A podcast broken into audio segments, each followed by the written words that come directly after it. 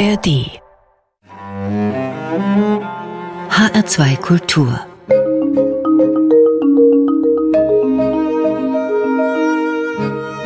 Doppelkopf HR2 Doppelkopf. Am Tisch heute mit dem Dirigenten Markus Bosch. Gastgeber ist Hans-Jürgen Mende. Markus Bosch, wenn man eine Mail von Ihnen bekommt, dann steht da im Absender Professor für Dirigieren und Leiter des HSO und der HMT München. Künstlerischer Direktor Opernfestspiele Heidenheim OH. Chefdirigent Norddeutsche Philharmonie Rostock erster Gastdirigent Südwestdeutsche Philharmonie Konstanz und noch Vorsitzender GMD-Konferenz. Lassen Sie uns nicht über die Abkürzungen sprechen. Ich habe mich nur gefragt, legt der Mann sich eigentlich morgens erstmal unter einen Kopierer und macht da so ein paar Markus Bosch draus? Die Sachen ergänzen sich wunderbar und die sind letztendlich ähm, sehr von der Hochschule ausgedacht, weil ich dadurch viele Möglichkeiten habe, auch mit meinen Studierenden und für meine Studierende ähm, Sachen gemeinsam zu machen. Das ist im Festival sind jedes Jahr drei Studierende dabei. Ähm, in Rostock ähm, gibt es regelmäßige sogenannte Klassik-Leitkonzerte, wo Studierende auch dirigieren können und vom Orchester unterrichtet werden. Sonst wären die Sachen auch nicht möglich, wenn es nicht diese Win-Win-Situation ähm, gäbe. Und ich bin natürlich froh und die Hochschule auch, dass ein Professor kann, glaube ich, heutzutage nur glaubwürdig sein, wenn er noch zu sehen und zu hören ist. Da ändert sich viel in der Hochschullandschaft. Das heißt, der, der Stamm, das Wichtigste für Sie ist die Professur und das andere ist sozusagen der Zucker. Ähm, ich empfinde die Professur als einen unglaublichen Zucker und ähm, mache das äh, noch viel gerne, als ich je dachte. Ähm, gerade auch, weil sich das Hochschulorchester unglaublich entwickelt hat. Und es ist mir gelungen, dass alle Studierenden in Beruf gekommen sind. Und ähm, da ist ein wunderbarer Austausch da. Und ich bin natürlich, irgendwie könnte der Vater von den ähm, Studierenden sein. Und man ist da ja nicht nur Lehrer, sondern Ratgeber und auch in manchen Lebensfragen wird man da kontaktiert, auch noch nach dem Studium. Und das ist eigentlich schön, dass da so eine intensive äh, Verbindung ist vor kurzem hat ein Bekannter zu mir gesagt, du hast von allem das Beste. Ja, ich kann nicht ganz widersprechen, wenn man künstlerisch so tätig sein darf und gleichzeitig das weitergeben und die Studierenden das auch abgleichen können. Ich sehe ja Studierende, wo ich denke, wenn ich diese Begabung gehabt hätte in diesem Alter, wie schön, ja, oder dann darauf draufsatteln und so. Also das macht unglaublichen Spaß, auch zu sehen, wo sie wirklich was, was abnehmen können und was, lernen können oder auch Abstoßungsreaktionen, die ja ganz ganz wichtig sind. Jetzt marginalisieren Sie natürlich ein bisschen Ihre anderen Aufgaben. Wenn jetzt die Rostocker hören, was, der macht das nur so nebenbei, ähm, dann, dann kriegen die vielleicht auch Schluck auf. Nebenbei, äh, das Wort habe ich ja nicht gebraucht und das ist es natürlich ganz so gar nicht, weil auch das gehört dazu. Studierenden zu, zu gucken, wie macht man so einen Beruf, wie berichtet man, da kann man dann auch von so einem Beruf berichten. Ähm, ich habe in Rostock einen Werkvertrag. Das Haus wollte damals bewusst keinen Generalmusikdirektor, nur so ist die Zusammenarbeit möglich. Und ähm, ich glaube, dass ich gerade in der Stadt ähm, weit über das hinaus präsent bin, was ich jetzt eben äh, mit den fünf großen Sinfoniekonzerten, was ich mache und meistens eine Oper im Jahr. Jetzt kommt Carmen. Also, dass ich äh, weit über dem, was man erwarten kann, in der Stadt präsent bin und auch so langsam auch durch so Formate wie das Zoo-Konzert, was ja unglaublich populär ist. Im Rostocker ähm, Zoo. Im Rostocker Konzert, Zoo, ja. Ich ähm, glaube, das einzig große Zoo-Konzert in Deutschland dass wir da aus der Bubble rauskommen. Das ist ja die große Gefahr heute, dass sich die Klassik da in eine Bubble bewegt. Ja. Wie klappt denn das, sagen wir mal, praktisch? Also wenn man in, in München eine Professur hat und Chefdirigent ist in Rostock, das ist ja sehr weit auseinander, dann Heidenheim, sitzen Sie die ganze Zeit im Flugzeug oder im Auto oder im Zug oder wie organisieren Sie das? Oder gibt es äh, Saisonen, da sind Sie mehr dort und mehr da? Ich wohne im Wesentlichen in München und Natürlich ist damit viel, viel Fahrerei verbunden, das ist ganz klar. Aber ich merke auch, dass ich die Zeiten brauche zum Nachdenken, zum Lernen. Zugfahren ist für mich ein wunderbarer Ort. Man ist nicht ganz in der Ruhe. Ich brauche das auch beim Dirigieren selber, ist man auch nicht in der Ruhe. Also ich habe das auch ganz gerne, wenn, wenn ich sozusagen mir den Kokon schaffen kann, äh, des Lernens und des Nachdenkens und aber auch bewusst ungestört sein können, indem man einfach das Handy ausmacht und dann ist man einfach niemand und nicht ansprechbar. Also das hat sich eigentlich ganz gut für mich eingespielt. Und natürlich gibt es Zeiten, wo Reisen wahnsinnig nervt. Aber ich glaube, ich habe gelernt, mit den jeweiligen Zuständen für mich ideal umzugehen. Und ich glaube, das ist wichtig. Also wenn man so ein Leben, und das ist natürlich kein, überhaupt kein normales Leben, ähm, wenn man das als Stress empfindet, dann soll, darf man es nicht machen. Also für mich ist das Erfüllung, ähm, Glück. Ich sage immer, letztendlich mache ich es nur, damit C-Dur schöner klingt. In München, da haben Sie ja zwei Aufgaben. Zum einen unterrichten Sie Dirigenten, zum anderen leiten Sie das Hochschulorchester. Und mit dem hören wir jetzt eine Aufnahme. Mendelssohn Bartholdy Sinfonie Nummer 1 mit dem Hochschulorchester. Daraus jetzt der zweite Satz.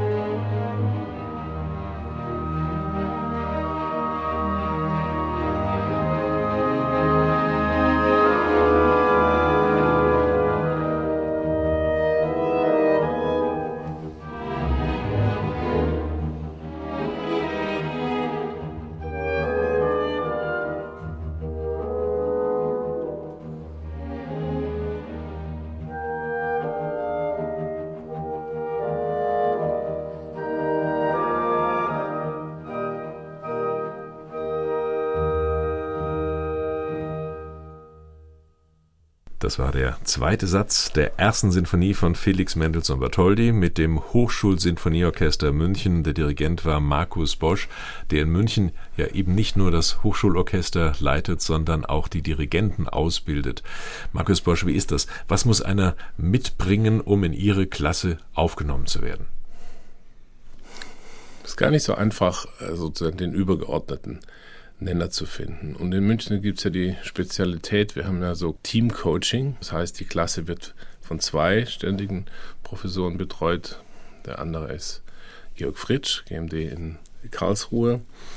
Das heißt also, wir müssen zuerst mal zusammen einig sein, dass der Studierende zu uns passt oder wir ihn eben ein paar Schritte weiterbringen können. Wenn ich die äh, Studierenden angucke, dann sind die so verschieden, dass es, glaube ich, schwierig ist, ähm, den gemeinsamen Nenner zu finden. Natürlich wünscht man sich überbordende Musikalität, eine Aussagekraft, die sehr persönlich ist. Man wünscht sich natürlich dann beim Vordirigieren auch, dass man sieht, dass Bewegungen wirklich entschieden sind, dass man sehr wichtig, dass man nicht zurückweicht, dass man natürlich sensibel und empathisch ist und trotzdem braucht es eine Unerbittlichkeit weil sonst wird man einfach weggeblasen. Ja.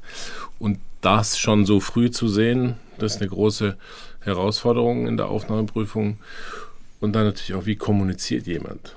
Wie geht jemand schon in den Raum rein? Weil es gibt ja viele Geschichten, dass wenn ein Dirigent in den Raum reingeht, der hat schon gewonnen oder verloren.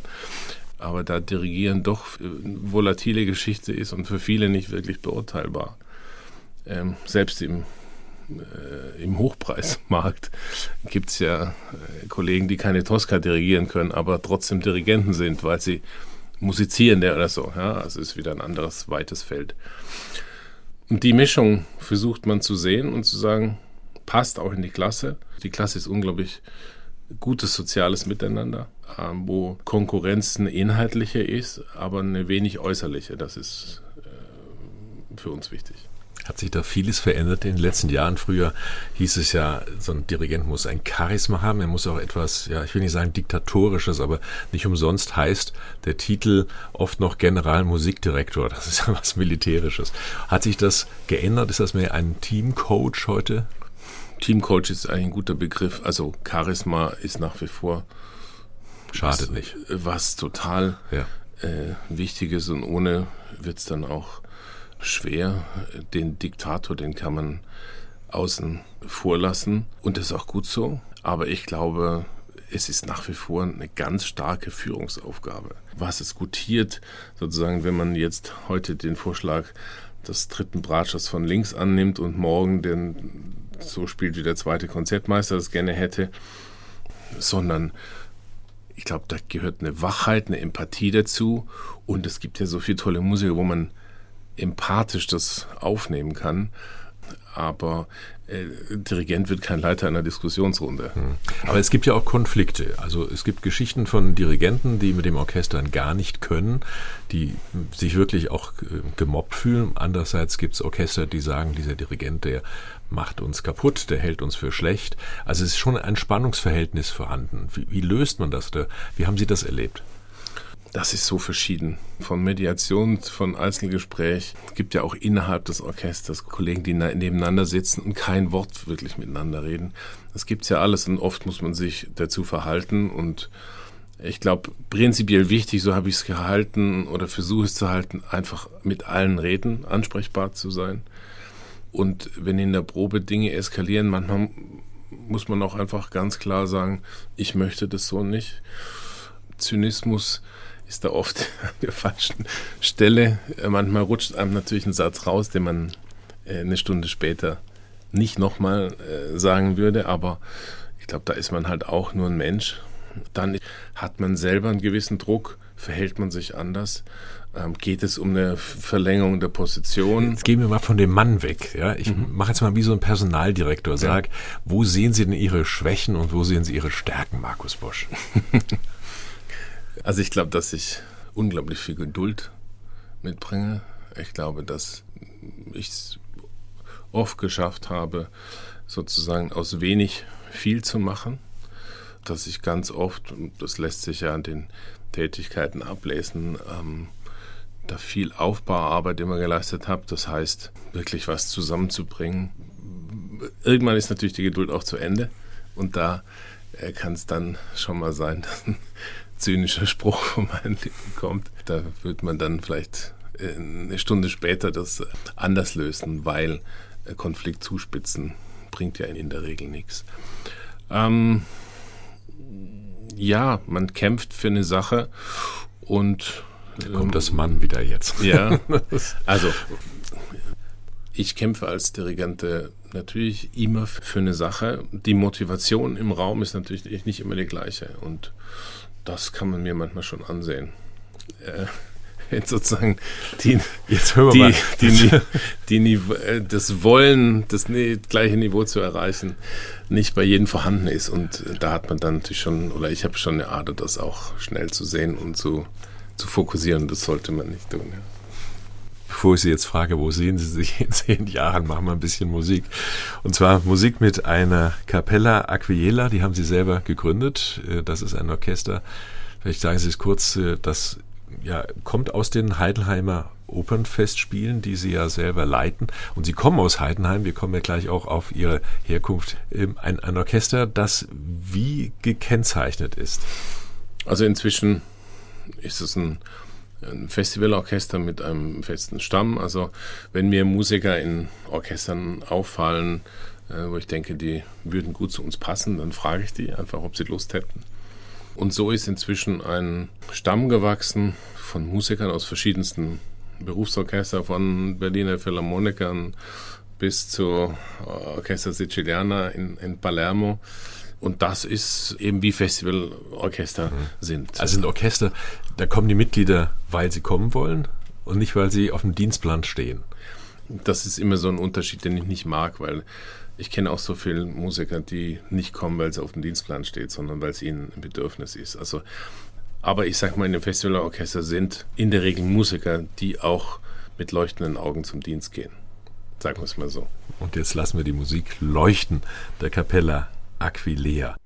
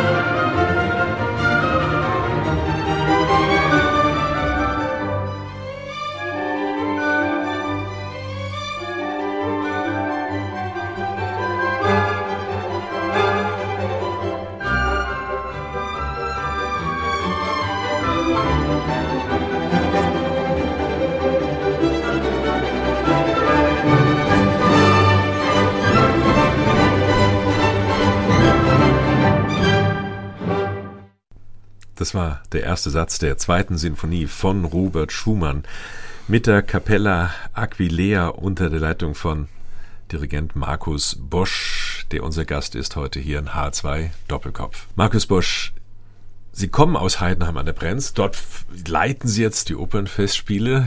War das schon so ein Kindheitstraum? Ehrlich gesagt war der Kindheitstraum, nie wieder in Heidenheim zu sein. Ähm, wie das, glaube ich, vielen Menschen ist, die auf dem Land aufwachsen und wo das irgendwie alles zu eng wird und dann will man studieren, geht raus und dann war ich GMD in Aachen und äh, war im Büro und klingelt das Telefon, war der Oberbürgermeister von Heidenheim, der gesagt hat, ähm, wir werden den Vorgänger nicht verlängern, ob ich Interesse hätte. Da sage ich, äh, das sage ich nichts dazu. Wenn, er, wenn Sie ihn nicht verlängern, dann können Sie sich wieder melden, aber ich gebe Ihnen jetzt nicht den, den Spatz in der Hand. Und äh, die haben sich dann wieder gemeldet und dann wurde eben in dem Moment auch das neue Kongresszentrum gebaut mit Bühne und Orchestergraben. Und da habe ich gesehen, die Chance aus dem Festival nochmal was ganz anderes zu machen. Und das dann auch, glaube ich, gelungen ich habe dann einen Unternehmerkreis als Kuratorium um mich gesammelt und da haben wir mal eine Vision aufgeschrieben, von der wir in dem Moment alle dachten, eigentlich nicht möglich, aber das halte ich eben den Unternehmen so gut, dass sie einfach auch mal den gedankenfreien Lauf gegeben haben.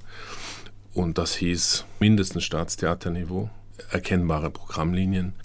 Und dann haben wir eben das Orchester auch gegründet, die Capella Aquilea, ähm, als eigenes Festspielorchester und haben mit der Reihe der jungen Verdis, also chronologisch, ein singuläres äh, Thema. Also wir haben vier Premieren im Sommer. Das ist unglaublich. Ich habe angefangen mit einem Budget von knapp 600.000. Inzwischen haben wir zweieinhalb Millionen. Unglaublich viel privates Sponsoring. Das ist eine unglaubliche Entwicklung vor allem in künstlerischer Natur, wo die Stadt wirklich auch geholfen hat, das Land so langsam finanziell nachzieht. Die Bedeutung ist erkannt, aber sonst wäre das so nicht möglich und an vielen Stellen sind für mich musikalisch Träume in Erfüllung gegangen. Wirklich von A bis Z alles, ja, bestimmen klingt nur nach Macht, aber das ist, hat ganz viel mit dem Endergebnis dann zu tun wenn ich denke, wie oft im Theater wegen fünf Produktionen. Aber das sagen natürlich alle, die nicht delegieren wollen oder können. Aber Sie haben ja vorher gesagt, wie mache ich das, ja? Ja. Das kann man nicht machen, so viele Dinge, wenn man nicht delegieren kann. Ja. Gerade das ähm, ist, glaube ich, da die Kunst, Mannschaften zusammenzustellen. Und ähm, das war an den anderen Orten, gerade in Aachen, glaube ich, in der Stadt, wo ich am meisten bewegen konnte. 400 Prozent Publikum, äh, Vermehrung, ganz viele neue Formate, die es alle noch gibt. Das kann man nur, wenn man Vertrauen in seine Mitarbeiter hat. Und ich glaube, das ist auch in Heidenheim äh, so. Und das könnte ich mit meinem Zeitkontingent, könnte ich das gar nicht. Heidenheim ist ein kleiner Ort, 50.000 Einwohner, so auf der Strecke München-Stuttgart, könnte man sagen, ziemlich genau in der Mitte. Wie sind Sie in Berührung gekommen mit Musik? Kommen Sie aus einer musikalischen Familie? Wo kommt das her? Also ich würde schon sagen, dass die Familie musikalisch ist und zwar auf ganz unterschiedliche Art und Weise. Also beide Elternteile haben den Kirchenchor dirigiert. Mein Vater Metalltuchgewebe machen, Beruf, den es nicht mehr gibt. Er hat Siebe hergestellt für Papiermaschinen, das ist heute alles aus Plastik. Meine Mutter war Prokuristin in einem Großhandelsbetrieb für Reinigungsprodukte. Beide haben eben den Kirchenchor dirigiert, den ich dann mit 14 eben übernommen habe. Aber für sie war Musik was für die, für die Kirche, wirklich nur zur Ehre, Ehre Gottes, Sole Deo Gloria, dem berühmten Bachschen Mantra. Und mh, mm, die haben eigentlich sehr viel dafür getan, dass ich in der Kirche Musik machen konnte und haben dann alles eigentlich dafür getan, damit ich nicht professioneller Musiker werde. Es ist ihnen zum Glück nicht gelungen und es hat lange für sie gedauert, dass sie damit auch einen gewissen Frieden äh, geschlossen haben. Ich weiß noch, das war eigentlich, weiß ich, war ich 28 mit dem Elias und da haben meine Eltern zum ersten Mal sagen können, es war irgendwie richtig, dass du diesen Weg eingeschlagen bist. Ja. Haben Sie denn ein sagen wir, Kerninstrument? Viele Dirigenten kommen vom Klavier, andere erstaunlicherweise von der Posaune oder von Blasinstrumenten? Ja, mein Kerninstrument ist schon das Klavier. Ich habe mit Blockflöten angefangen, sehr ernsthaft, auch ich liebe das Instrument und habe dann Klavier gelernt. Dann kam der Kontrabass, habe ich relativ intensiv gemacht, war im Landesjugendorchester, Bundesjugendorchester, habe das dann später auch als Zweitinstrument studiert. Dann habe ich kam die Orgel dazu. Damit war ich dann auch Vorstudent in Heidelberg in der Kirchenmusikhochschule und habe dann auch professionellen Gesangsunterricht genommen, habe das Chance dann gehabt, bei Rudolf Pirnay zu studieren. Letztendlich war es für mich dann wichtig in der Arbeit nach später mit den Sängern. Also wenn Sänger kommt und sagt, geht nicht und ich ihm das vorsehen kann, ist es leichter zu sagen, okay, für dich ist das schwierig, wir finden aber einen anderen Weg, mhm. als wenn man das gar nicht vormachen kann. Ähm, und das ist oft, wenn ich jetzt zur Opernproduktion komme, denken die Leute immer zuerst mal, ich bin der Tenor, äh, der Heldentenor, weil immer noch so ein bisschen... Also die Statur wäre ja da zum genau. Heldentenor, ja. Und die Stimme ist auch in ein paar Lagen immer noch da. Das Singen ist was ganz Entscheidendes äh, für mich. Und wenn äh, Locus Iste im Raum steht von Bruckner, dann äh, bleibt für mich kein Auge trocken. Mhm. Ist das etwas, wo Sie sagen würden, gehört eigentlich zum guten Dirigenten, der mit Stimmen dann auch zu arbeiten hat in der Oper oder im Konzert dazu, dass er wirklich was versteht und so eine große musikalische Grundausbildung, wie Sie sie bekommen hat, hat? Ich würde mal sagen, ich bin froh, dass ich diesen Weg ja, sehr diplomatisch diesen, diesen Weg gehen konnte, weil es gibt für alles gibt's Gegenbeispiele. Deshalb möchte ich überhaupt kein Allgemeinurteil fällen. Viele sagen, dirigieren kann man nicht lernen. Was dahinter steckt, würde ich das sogar unterschreiben. Aber bis man da hinkommt, ähm, sozusagen technisch so, so viel zu können, damit man sagen kann, jetzt das Entscheidende, was dann kommt, da wäre ich wieder dabei. Das kann man nicht lernen und ist auch äh, ein Geschenk äh, vom lieben Gott irgendwie, ja. Und es gibt sicher Leute, die technisch alles können und trotzdem sitzt man da und es ist, es rührt einen nicht an. Und natürlich ist das letztendlich ähm, das Entscheidende. Sie mussten natürlich auch jetzt auch sehr diplomatisch antworten, denn sonst verlieren Sie Ihren Vorsitz auf der Konferenz der Generalmusikdirektoren. Nee, ganz und gar nicht, weil also da sind eher Leute, die, glaube ich, in den Städten versuchen, Musikleben zu prägen und natürlich auch als Generalisten Musik machen müssen auch. Ja. So, jetzt hören wir wieder Musik und zwar aus der Spiele von Sergei Prokofjew mit der Norddeutschen Philharmonie Rostock, deren Chefdirigent Sie sind. Markus Bosch, warum haben Sie sich das ausgesucht für die Sendung? Weil wir eine Konzept-CD gemacht haben, wie das so schön heißt, also Musik, die sich ums Spiel dreht und ähm, deshalb war es mir wichtig, auch von meinem Orchester in Rostock Musik ähm, dabei zu haben, die ja fürs Orchester spricht und wo sich das Orchester wunderbar tummelt.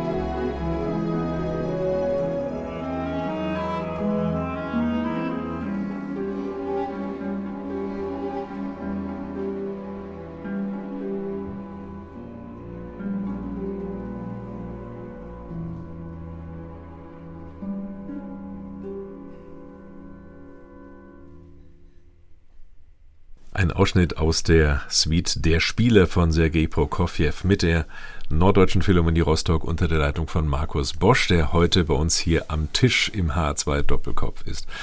Markus Bosch, jetzt waren Sie sehr erfolgreich in Aachen, Sie haben es kurz angesprochen, als Generalmusikdirektor. Sie waren sehr erfolgreich in Nürnberg.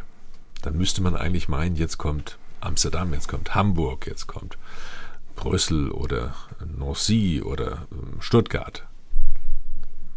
Warum kam das nicht und warum sind Sie dann Professor für Dirigieren geworden? Philosophische Frage auch. Also zunächst mal habe ich mich aus der Position in Nürnberg für diese äh, Stelle interessiert.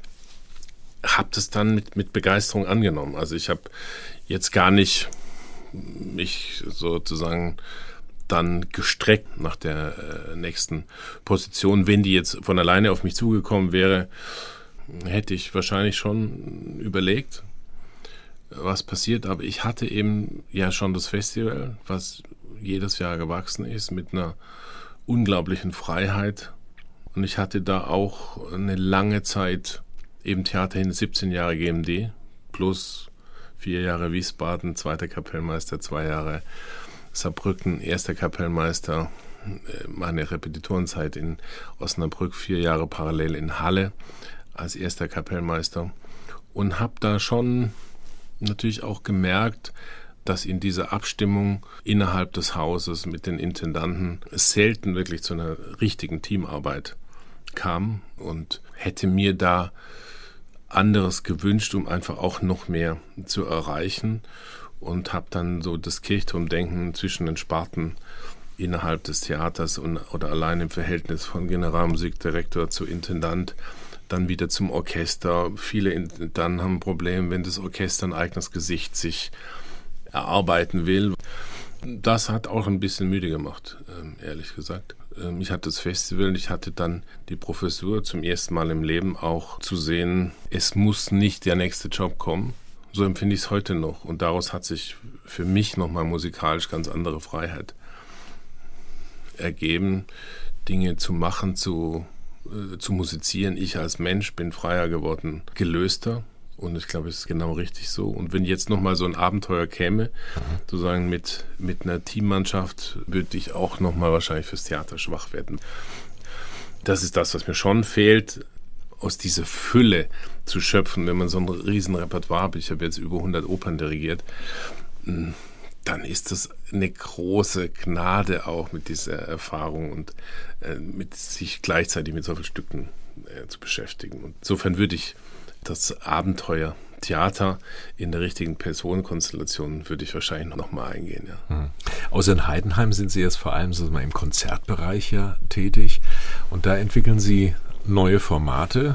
Müssen wir uns verabschieden vom alten Abonnement-Konzert, also irgendwie Ouvertüre, Solowerk und dann noch eine Sinfonie hinterher.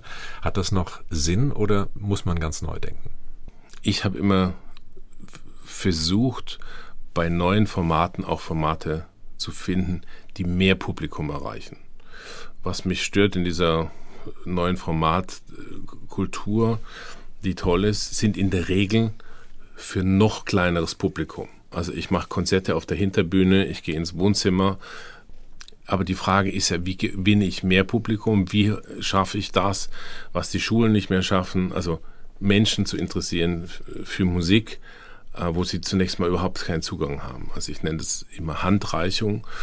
Und das war, glaube ich, der Erfolg in Aachen, als ich dieses Format Pferd und Sinfonie, als wir angedockt haben, im größten Reitturnier der Welt. Das wird inzwischen zweimal gespielt. Dieses Format sitzen dann jeweils viereinhalb oder fünftausend Menschen im Stadion. Äh, weil ich gesagt man könnte auch doch diese Kühe live spielen. Dressur lebt ja oft von klassischer Musik. So, und das war auch der Wendepunkt dann fürs Orchester. Ich fing an in Aachen, äh, da wollten, haben die Freien Wähler gesagt, die paar Leute, die noch ins Theater gehen, die können wir auch mit der Concorde nach äh, New York fliegen, das ist günstiger. Ja, aber äh, wäre so gewesen. Und dann ja. hatte ich ein Mozart-Requiem dirigiert im Dom und habe dann im Lacrimosa äh, an der Stelle abgebrochen, äh, wo Mozart gestorben war. äh, und habe mich umgedreht und habe gesagt, ich bin eigentlich hier als Generalmusikdirektor angetreten und nicht als Leichengräber des Orchesters. Buhsturm, Bravo-Sturm in der Kirche. Aber das war der, der Wendepunkt und durch diese populären Formate auch, Formaten, die einen Zugang schaffen, die eine Brücke bauen, dann auch wieder das Kerngeschäft beflügeln. Jetzt bin ich nicht bei der Antwort, die ich Ihnen schulde. Ich glaube, dass eine Brahms-Sinfonie auch in 30 Jahren noch ihren Wert hat. Ich glaube, wir werden da ein großes Problem haben, wo sich Menschen oder Musiker, Orchester sicher sind in ihrer Sache, wenn ich ähm, als Publikum nicht Gefühl habe, in dem Moment passiert was Besonderes. Und zwar von jedem, der da auf der Bühne sitzt. Das ist der eigentliche Schlüssel. Und ob das dann Solokonzert das ist und ob die im Frack auftreten oder ich glaube, wenn ich wahrnehme und ich bin im Konzert, es passiert jetzt was Besonderes und denen, die da sitzen, die tun das für mich und sie tun das, weil sie eine totale innere Überzeugung haben. Und ich glaube, an der Stelle muss es letztendlich ansetzen. Vieles andere, was sich neues Format nennt, ist Schminke. Ähm, gab ja gerade diese Bertelsmann-Umfrage, die ja interessant ist. Also viele haben damit nichts zu tun, aber es gibt immer noch genügend, die es wichtig finden, dass es uns gibt. Das wird aber immer weniger werden, wenn wir keine Relevanz äh, beweisen. Aber wie viele Politiker gibt es heute noch, die im Abo-Konzert sitzen? Ich erlebe das Gegenteil. Das aber eine, eine, Generation, für die Kultur nicht mehr so das Grundbedürfnis richtig. darstellt. Aber wenn ich, und das merke ich ja eben an den Städten, wo ich was gemacht habe, wenn ich Formate schaffe, wo die Schwelle niedrig ist, habe ich die Chance, die hochschwelligen Sachen weiterzuführen und da auch Qualität zu erklären, weil das dauert, aber ich bin der festen Überzeugung, dass das geht. Wenn ich aber keine Verbindung schaffe an Ecken und mir zu gut bin dafür, ähm, dann wird es nicht gelingen. Und ähm, ich sage oft, wir müssen inzwischen natürlich auch noch das Wasser selber machen, indem wir schwimmen. Ähm, das war vor 50 Jahren noch nicht so, sondern konnte man sagen, ich bin als Musiker wahnsinnig viel ähm, wert und äh, also es ist sowieso, ohne mich geht's nicht. Und so habe ich ja, als ich ins Theater kam, habe ich das ja auch erlebt. Also mit einer formvollen Publikumsbeschimpfung, wenn du es nicht verstehst, bist du selber schuld. Da dreht sich ja äh, ganz viel und auch irgendwie zu Recht, auch wenn wir da aufpassen müssen, dass die Freiheit der Kunst nicht beschädigt wird. Das ist ja die andere Seite, was sozusagen was alles und wie und warum gecancelt wird. Also ähm, da sind wir auf einem schwierigen Weg. Aber wir haben auch gesehen, jetzt nach der Pandemie, in all den Städten, wo es eine ehrliche Verbindung zwischen den Machern und dem Publikum gab und eine Ausstrahlung und ein Charisma, sind die Menschen schnell wieder zurückgekommen. Wo das künstliche Produkte waren, hat es sehr viel länger gedauert, dass ein Publikum zurückkommt. Und deshalb, glaube ich, ist der Weg, in die Ansprache des Publikums zu gehen, sie auf eine Art und Weise anzusprechen, wo sie sich verstanden fühlen und nicht sozusagen vor Ehrfurcht oder vor Unkenntnis weichen, ist ein Weg, weil ich glaube, dass jeder Mensch, fast ausnahmslos, und ich habe es bei den Kinderprojekten gesehen, auch ähm, mit diesen, ich sage es bewusst in Klammer, sozial Benachteiligten, wenn die in die Orchesterprobe kamen, mit welchem Staunen, welcher Ruhe die saßen und wie die allein gesagt haben, dass 60 Menschen, 70 Menschen zusammen anfangen auf einen kleinen Wink, das waren für die Erlebnisse, die sie noch nie hatten. Und ich glaube, wir, wir können so viel zeigen und wir können so viel, was berührt, was Achtung schafft, was Staunen hervorruft, was so unmittelbar ist. Und daran können wir total glauben. Und deshalb mag ich es immer nicht, wenn das zerredet wird, weil ich an diese Kraft eines Chor-C-Durs oder ein Höhepunkt in der Malersinfonie ich glaube, das kann jeder wahrnehmen, aber er muss mal da gewesen sein, man muss ihn an die Hand genommen haben. Und deshalb habe ich auch immer in den Sportvereinen, wo ich war, die Leute mitgenommen. Und es ist keiner nicht wiedergekommen. Das heißt, die Vermittlung muss wahrhaftig sein und es muss auch jeder, und da haben wir einen riesen Berg abzuarbeiten, die Belegschaften der professionellen Kulturinstitutionen sind als Vermittler in der jeweiligen Stadt noch überhaupt nicht genutzt und viele sagen auch, es muss die Öffentlichkeitsarbeit machen. Nein, es muss jeder persönlich machen und deshalb habe ich immer Mitarbeiterabos eingerichtet. So, eigentlich muss doch in so einem Theater, wenn da 500, 600 Leute sind, müssen allein aus diesem Kreis mal 10, mal 20, mal 30 Menschen da sein, die sich darum gruppieren. Aber da ist oft eine riesen Distanz da und sagt, wenn es die Öffentlichkeitsarbeit nicht richtet. Und da müssen die Theater in der Vermittlung alle ihre Mitarbeiter viel stärker mitnehmen. Markus Bosch, bevor wir jetzt gleich den letzten Titel hören, der vielleicht ein bisschen überraschend ist, noch die Personalchef-Frage, wo sehen Sie sich in zehn Jahren? Keine Ahnung. Ich hoffe, dass ich glücklich sein kann und gesund. Das klingt trivial, aber es ist überhaupt das, ist das Allerwichtigste. Und wenn dann sich auch Dinge weiterentwickeln wie bis jetzt, bin ich äh, total dankbar und die Mischung zwischen Unterrichten, Konzert, Oper auch sind so viele interessante Dinge, die kommen und mit meinem Orchester in, in Rostock Festival, Studenten. Wenn es dann eine natürliche Entwicklung gibt, alles perfekt. Der letzte Musikwunsch von Ihnen. Halt mich von Herbert Grönemeyer. Warum? Das Schubert-Lied unserer Zeit. Das war H2 Doppelkopf heute mit dem Dirigenten und Festspielleiter Markus Bosch. Mein Name ist Hans-Jürgen Mende. Vielen Dank für Ihr Interesse und diese Sendung finden Sie auch zum Nachhören bei uns im Internet.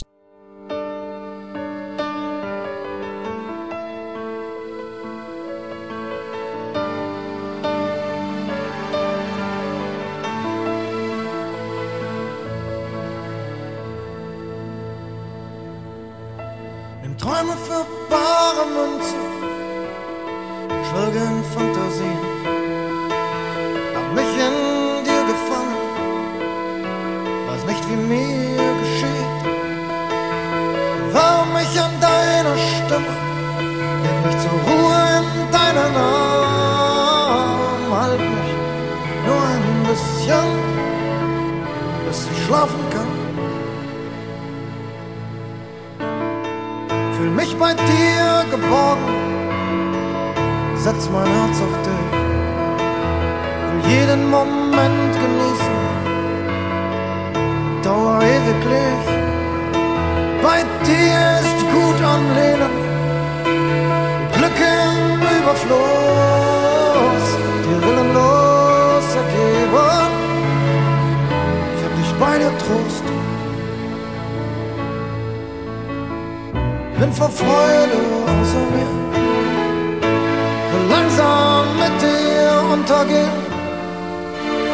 Kopflos, sorglos, schwerelos in dir verlieren. Deck mich zu mit Zärtlichkeiten. Nimm mich im Sturm, die Nacht ist kurz.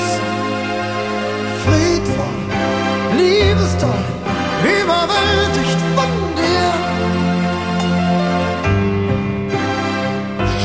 von Schön, dass